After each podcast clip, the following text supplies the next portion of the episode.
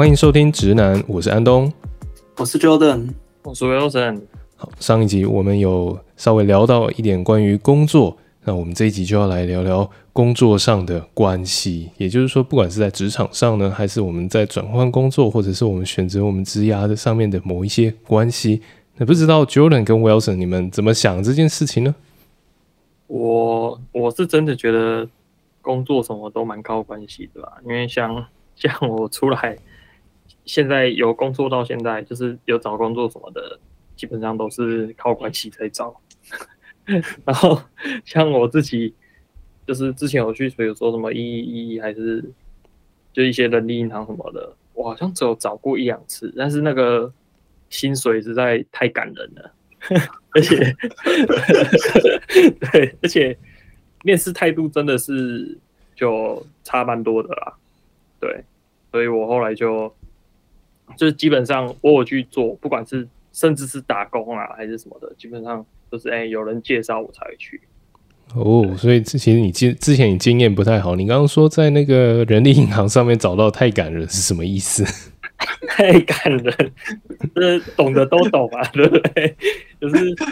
真的很很难谈啊，真的很难谈。没有关系的话，一些不不光光是什么福利啊什么的那些。都很难谈，而且说实在的，还有一点就是，你还没进去一家公司之前，你靠关系的话，里面的人会跟你讲是怎么样的情况，而且那一定会比面试的时候你所听到的情况还更加真实，嗯、会更真实，就不会有雾里看花。对对对对对，像那像之前对吧？像 Jordan 有找过我。啊，对对对，我也是其中一个关系。对，就就就是对啊，我们三个其实互为关系啊，就是有关系嘛。对，是。对，没有动用，没有动用到你们之间的关系的，应该就我。之前我原本有差一点要动用到 Wilson 的关系，但是后来那一场没有成功，所以呃，也不是没有成功，应该说原本想要介绍人，后来就呃没有要去那个。单位去做研究，对，我觉得有点可惜啊，不然你也是个人才。不过也是想说，因为有一些线的关系，就是呃，在能力上我觉得还不错。那其实相互介绍这个也不为过，也不是说呃，也就也就是说，其实并不是说呃，透过关系怎么样，所以就就他可以进来做这样子。那我我是我是觉得还是会有一定基本能力上或者是一些态度上的一些门槛啊，我自己是这样觉得。对啊，其实。其实我是觉得你在还不认识一个人之前，你真的是就是除了靠关系之外，你基本上就是看什么学历、经历什么这些，才能才有办法去认识一个人。我不知道 Jordan 对靠关系这件事是什么看法？像我自己第一份工作，当时还在台湾嘛，当时工作说实在也算是靠关系，因为当时其实我呃就是原原先就是。在大学期间，我就是有在做一些外包 APP 的案子，然后做，然后做着做着之后，就刚好就认识了这间公司的老板，然后，所以我当时还没毕业，我当时大四的时候，因为课都已经修完，然后大四就已经很很还还蛮闲的，所以我其实我那时候六月毕业，我好像五月五月初五月二号吧，就加入加入后来这间公司，就也也也就是因为我先前就是帮他们处理这个外包 App，然后就是。那个老板也还蛮欣赏我的这样子，所以到后来还没毕业就跑去公司，然后到后面甚至当兵呢，就是反正中间是留着停薪，后来就当兵，因为我们现在只要当几个月而已，所以就当完兵又跑回去继续上班，然后后面把把把把我要塞进来，就是刚刚讲，但是对，但是我先走了，呃是，对，这个后面的这个故事真是呃辗转反侧啊。但是你刚才讲到留职停薪这一，让我想到就是我之前有去另外一家公司谈过，然后他们也是蛮好的啊，就是就是也也是靠关系进去的嘛，所以那时候在谈的时候，也就是啊，反正你就先进来我们公司，我们会给你薪水，然后你要去当兵时候没关系，我们就帮你留职停薪什么的。而且，但是那间公司蛮大的，所以他们。薪薪水就没也是没办法乱给，因为像很多大公司都会有，比如说，哎、硕硕士起薪多少啊，学士起薪多少，就是很硬性的，就是在公司里面的话，那他们那时候就直接就跟我说啊，我就帮你安排在台中的分公司，然后你是北上研修，所以我们在因为研修的关系，要帮你加多少钱多少钱这样，反正就是用 奇怪的名目帮你把薪水加上去。对，哇，那这样他们还是挺挺挺认同你的能力，就是还用这种迂迂回曲折的方式帮你加薪。对对对，就是就是毕毕竟就是先有认识嘛，然后靠关系什么的，而且我那时候。我那时候去的时候准备很多，因为就是虽然说是靠关系，但是也是，哎、欸，就去面试嘛。然后那时候准备了什么英文啊、中文啊什么的，然后准备了一堆稿，想说过去的时候可以 念出来。结果一过去，他说：“哎、欸，不用不用不用不用，你做你做你做 啊，你什么时候可以来？” 等等下，所以你完全没有面试吗？没有，他说，然后我就跟他说，哎、欸，我准备了英文的什么什么啊，那个没关系吗？在我们这边日文比较重要啦，因为那时候面试的是日商嘛，对啊，说是英文 OK OK 啊，但是我们这边日文还是比较重要一点，呃，就是没有没有太在意那些，因为他们，因为我之前有去他们公司有先实习过一段时间，就是啊有实习过，但是实习毕竟是实习，就真的要上工的时候还是要面试一下，但是就是大家已经完全都知道。你的作风，你的风格是怎么样？所以就是，反正就是，真的就是过去聊聊聊天就完事了那种感觉。是是，对，就是。那听起来很自由，但后来为什么你你有呃后来你有选择去那边吗？或者是为什么没有去那边？没有诶、欸，因为呃、欸，就最主要还是日商嘛，对我来说还是太拘谨了。结果你现在跑到日本去了。对，但是我现我现在这边，呃，不是企业嘛，对，对我毕竟还是待在学术界，所以跟那个业界的那个风格还是差蛮多的。对，比如说像我现在留长头发嘛，对，对，那他们也不会怎么样。然后我朋友还告诉我说：“哎，你去日本要注意一点啊，出出门在外不要随便穿拖鞋什么的，注意一下自己的外表什么。”我这边没有人在管，嗯、连我老板都穿拖鞋，然后就是短裤短袖，就是看起来就很像放假这样，很度假。对，就是呃，只能说学界跟业界还是有差啦。就我说我个人的风格，就是我最后还是比较想留在学界这样做，就是以我个人的风格。哎、不过像你刚刚提到这个实习的部分，我觉得这一点其实就跟我我不知道。像像你刚刚提到，你这间公司是日商嘛，然后你先前在那边实习，然后像像我现在在美国这边，这边很多也几乎都是有这样实习的 program 这样子。但是我印象中在台湾这样子，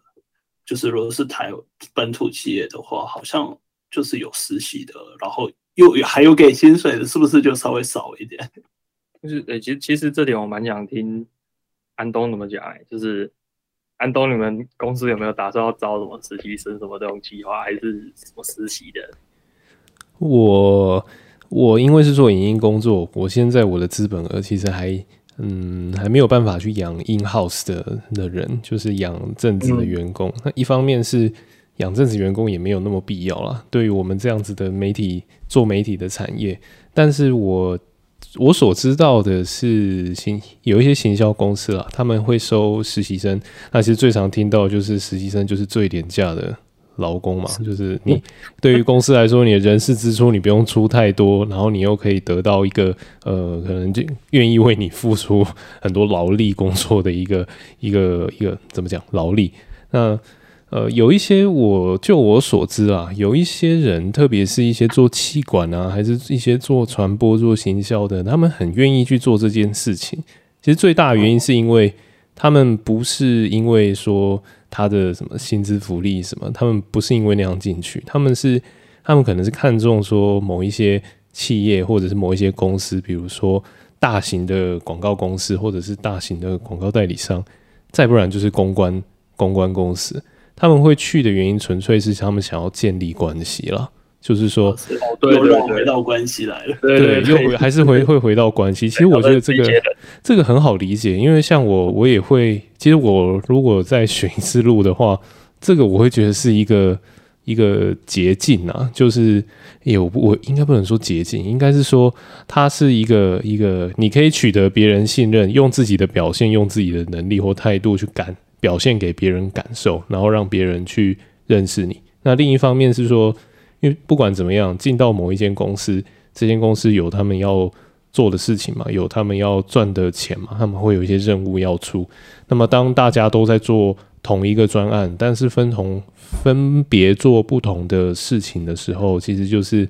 嗯，大家的感情会培养起来。那么在这个过程当中，如果可以博得一些比较有可能小主管、中介主管，甚至是直接到就是到公司的执行执行长的青睐的话，其实，嗯，要留在那间公司，其实速度是很快的。也就是说。毕业之后，你不用再去找一份工作，然后或者是说又要去四处去敲门什么的，就是等于是说在求学期间就提早先做这件事情了。这个是我知道的啦。确实啊，我觉得还是时间差距吧，因为面试时间跟实习的时间毕竟差太多，你能够了解一个人的程度也是差很多的，毕竟时间嘛。那，哎，像我个人的话。我有实习过，就是就刚才讲有一间日商嘛，还有另外一间就是我学长开的公司。那我觉得感受到 非常非常不同的差异，就是我在日商实习的那个期间，我几乎都在看他们公司的产品说明书，几乎就是把他们产品，就是每一个产品一直看不同的说明书一直看。不过蛮怎么讲？我觉得那经验对我来说是真的很有用，就到现在还是很有用。因为我在那之前没有那么认真的看过说明书，所以 获得了一个非常实用的技能，是看说明书，这超级重要，真的，我真的觉得 看说明书这件事情超级重要。那后来去我学校学校公司实习的时候，就是也是靠这个技能嘛，就是翻说明书，但是那时候学。以他们公司制制度的话，可能也也是因为就中小企业嘛，所以一进去就开始实战实做，然后就开始干，这风格还是差蛮多的。没有教育训练吗？嗯，没有，也是直接干。嗯，然后像我有另外一个学妹，她是去那个也是另外一间，但是那间台商就比较大的，比较大间的啊。她进去的话，他们公司是比较属于就是，哎、你自己想一个 project，然后你就自己想办法去把它执行到这样。那我是觉得，但是就是还是比较偏向于就是直接干实做这部分。那我去的那间日商，就是反正就叫你一直看手册，也没有要你实做的意思。有啊，有实做啊，但是就是跟客户的接触上就比较没那么密切，就是你也不是你做出来的东西也不是上产品的。你就是拿他们的有做好的很漂亮的实习机台在做，对，就是实习机台做实习，很像学生在做的事情，但是就是在里面这样做，而且很久哎、反正就是都在做这样的事情。那我觉得都不知道怎么讲，反正就是差距啊，还有差距。我不知道美商怎么样，因为对没去过。我这边，嗯。说是因为我先前虽然我来这边念硕士，合理上大家都有找实习，但是当时我就是刚好没有找到实习，所以啊，但是但是因为嗯后后来因为我先前在台湾有工作经验嘛，所以其实后来在找正职的时候，倒也没有说真的那么难找。但是像我一个一个同学，他在台湾也没有工作经验，然后他在这边也当时也没找到实习，所以他。到现在还没找到工作，所以确实就是蛮惨的。你说你在美国的同学吗？对对对，我在美国这边的同学，很很看，就美国很看重实习经历，很，很看重，特别是特别是做 software 这个产业，几乎大家就是、哦、呃，就暑假嘛，然后就实习三个月这样子，然后就几乎都会就是目标就是能够转正嘛，就是拿 return offer 这样子。而他像是这边的实习，我觉得有一点差蛮，当然。公司跟公司之间可能还是有一些差异啦，但是像一些大公司，他们他们的实习的薪水几乎都跟就是刚毕业的起薪是薪水是一样，只差在说一个是领月薪，一个是领时薪的，但是薪水几乎是快快都是一样的，这样才合理啊。是啊，是啊，因为合合理上这两个人是一样的呀。对啊，这样才合理啊。我我这边在台湾的时期，我有听过拿到比较好配的，真的都是美商。对，就是以周边有人去实习，大家聊到的话，大部分都是美商配给比较多。对，然后像台商的话，通常就是会给比较少嘛。那日商不用讲，直接照劳基法最低薪资。但是也还好啦，但是我觉得工作量还是有差。嗯，我当初去日商的时候，真的就是你在那边看书看看这么久，然后还有钱拿，我就 OK 啦。你说看说明书吗？对对对，就是看那些他们就基本上就是熟悉他们公司产品嘛。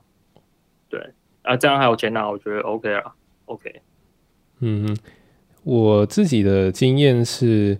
因为我现在我都算是要怎么说呢？就是我有班，我有专案，然后我才会去雇佣一个临时工嘛。对，简单来说是临时工，但其实就是 case by case 的去算嘛。比如说，我现在要出去拍一个一个计时的一个专案，那这一这个专案可能它出班天数是三天，然后我就会跟我就会跟那个摄影团队或者是那个助理就会先讲好一些一些价钱，就是说这一天我给你算算你多少，然后第二天算你多少，第三天算你多少。然后最后，我之前也有去做过这个助理。啊，对对对对，之前 Jordan 还在台湾的时候，有做过我制作团队的助理，对，负责听跟打字。呃，是对，在现场，因为我们现场是这样，很多时候是做计时记录。那计时记录有些时候它时间会拉得很长，为了要去让后置节省一些功夫，那就会在现场在拍摄的时候就会记直接记录现场在什么时候发生了什么事情，然后在后置上就会速度就会加快。对，但是这个其实其实跟 Jordan 说，现在现在我的制作比较没有办法这么做了。那那时候是还环境还单纯，在室内发生的事情，那个都还算很单纯。现在如果要我到什么新社槟榔园去做那些事情，是不不可能哎。对，就所有机器都先热档再说，因为天气很热嘛。对，那么我的其实我的团队里面也有分新进人员跟固定工作人员。就是固定的工作人员，就是 case by case 的叫。那么新进的工作人员，通常新进一天的薪资是我我给的薪资，就是当然不会有固定的这么高，当然只有固定的一半左右。但是就是相对的，我会要求他做事情是很少的。就是通常他进来，他通常只是来吃水温嘛，对，他只是来吃，然后帮忙搬搬个东西，主要是观察现场我们运作的形态这样。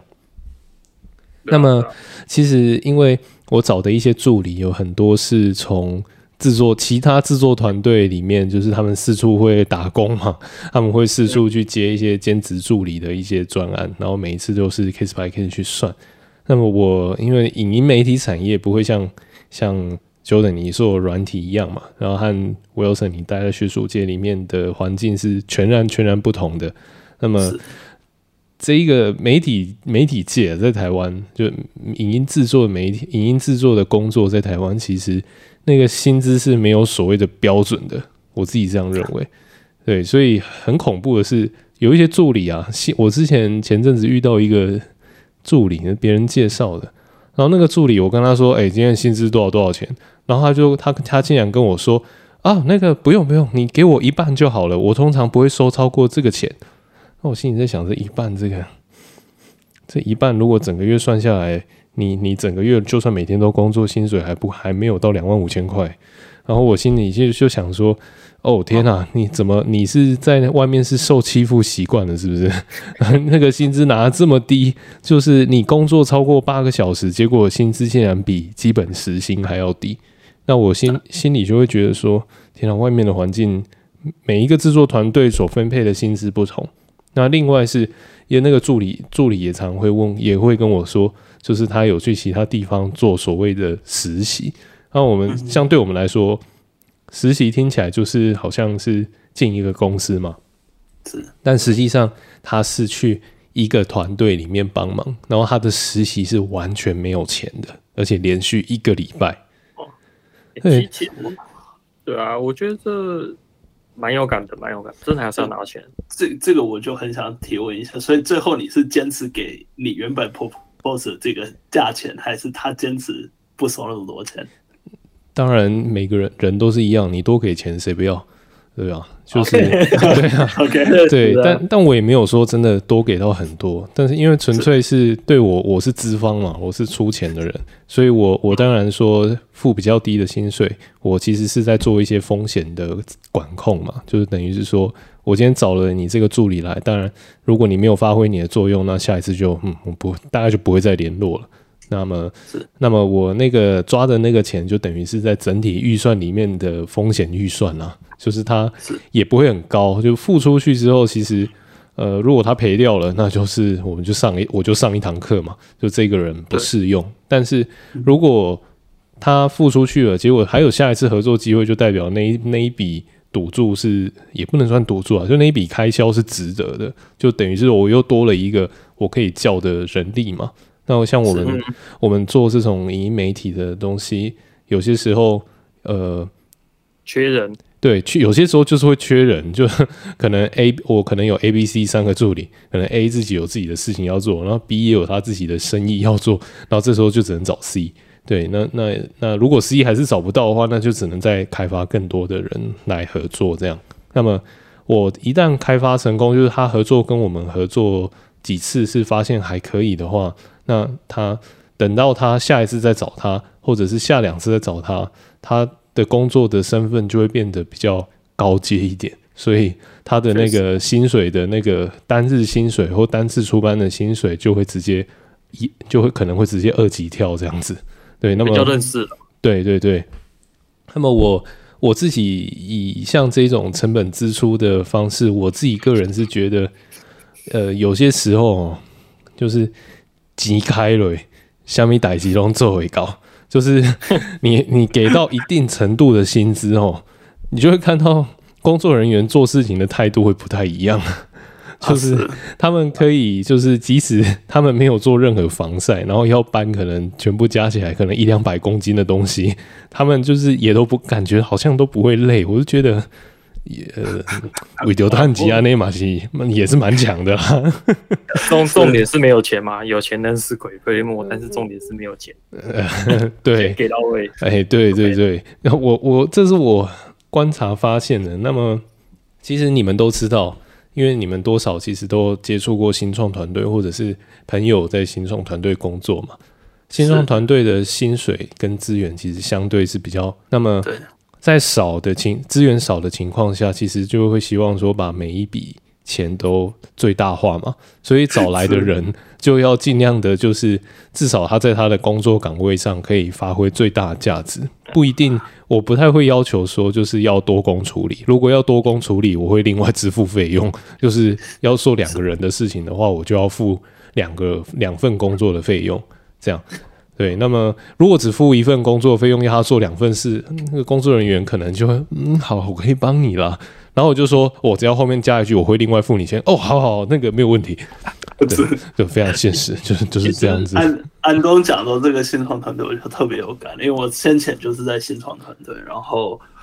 你不只是不只是人要人，你要你要就是精简这个预算，你包括你用的东西，你都得精简。我经常就是在说，哎，这个。这这这个第三方的这平台，比如说这种这种云端服务之类的，哎，这个要收钱啊，那个免费使用怎么多少 多少多少额度以下不收钱，我就开始就需要找这些东西，说公司就是要想想办法把这个成本支出给就是控制这样子。然后我后来到了我现在这个公司，那因为算也就算是比较大间的企业，现在美国这边，那就前前阵子我就在做一些。新的那个服务嘛，然后新的 service，然后我就做完了之后，我就后来后来我再跟哦，我就是前辈他们在在讨论说这个有没有办法优化这个成本的部分。他说啊，不用了，那个差一点点的。我说不是不是，这不是差一点点啊，我这个服务执行三十秒，那个服务也执行三十秒，这是两倍的钱。他说对，但是这个这个两倍的钱就是就是这。你钱本来就不多，所以乘你两倍其实还是不多，就还好，这你不用管它。哦，我觉得其实这也是为什么我会想待学界的一个原因，就是没有太多预算考量，反正我就是不计一切代价要把某一项做到最好。我没有在想，就是我现在暂且是先不考虑商业化的问题，反正我就先不计成本可行性这样子。对对对对对对，因为你在证证明可行性的过程中，你可能会走了很多歪路，但是那些都还好。重点是我们希望证明这样东西是可行的。那我觉得。这点就是让我觉得哦，很爽，很 可以就是那种不计一些代价，看到某某一样东西做到顶尖的样子，这让我觉得就是很有成就感的这种感觉。是，对啊，而且像之前那种薪资什么的，我也是蛮有感的，因为我之前说就是有去我学长公司实习，我我那我印象超深刻的，我一进去，因为我那时候也没想说就过去学点东西嘛，那看有没有什么专案可以做，然后我就说就。就算钱拿比较少没关系，然后然后我这样就直接讲说，没有没有没有，你一定要拿钱，他就直接这样跟我讲，你一定要拿钱，我一定会给你钱。对，就他就直接这样讲。你说你如果帮别人做事不拿钱，那别人之后就是都会占你便宜啊。好熟悉的好熟悉的回答，因为我也都会这样回答。真的真的真的，我学长那时候就很斩钉截铁，反正你们就是怎样就照算这样啊，到时候你看怎么样再跟我说。而且他就也是对我蛮好的啊，那时候，对啊，可是我觉得拿钱这件事情还是蛮必要的啊。我觉得实习不给钱，这真的是有点，对，人家都花时间了嘛，对不对？是啊，而且我觉得公司还是要保持着一个，就是哎，你是花花钱在培养某一个人，这样。是的，我我觉得这这这，我我自己感觉就是这算是戏骨这这个地方会算是能够算有成功的。原因之一吧，就是说，其实他们就跟你刚刚提到，就是学界这样的作风，其实有点类似。他他非常非常敢给，就是反正你只要你东西做得出来，所以到后面会变成像是大家常常听到的，说什么什么高级的员工餐厅啊，或是他就是他完全就是这些你什么临时饮料什么乱七八糟，反正他他所有东西都帮你弄得舒舒服服，只要你把东西做得出来啊。如果你做不出来啊，那不好意思，那就拜拜了。对对对，这就很现实的一面啊！我我觉得内心的想法就是大家都是聪明人啊，该该做什么都知道。是的，要要不要顺便在这边帮我学长公司征才一下？想来做机电整合的，快下面留言。对，因为他们现在也还在缺人啊。对，但是怎么讲？他们公司其实不会很看重。你学的东西是什么？他们反而真的比较看重你的性格，就是觉得说，哎，你的性向蛮适合我们公司的，那你很多东西都可以进来再学。对，这个我我是很认同的，因为我想你学长他公司也不是很大型的公司嘛，对不对？对啊，中小企业。对，像我我的团队其实固固定出班最多不会到目前为止加我最多不会超过四个人。那么后来。有一些人是他可以留得住四五次，但是他留不住十次，就是因为其实有一些时候，就是你刚开始的时候会觉得哦，他感觉上还不错，就是感觉上，但是经过一些工作的一些磨合之后，就会发现，嗯，如果没有办法举一反三的去做一些事情的话，那或者是说，呃，每交代一个任务，他就会问三个问题给你，那嗯。这样子就不会是一个很好的一个工作团队，就那个工作的那个团队默契不会好嘛？那团队默契如果不会好的话，其实它造成也是一些时间资源的一些浪费，还有一些沟通上面的一些机会成本嘛。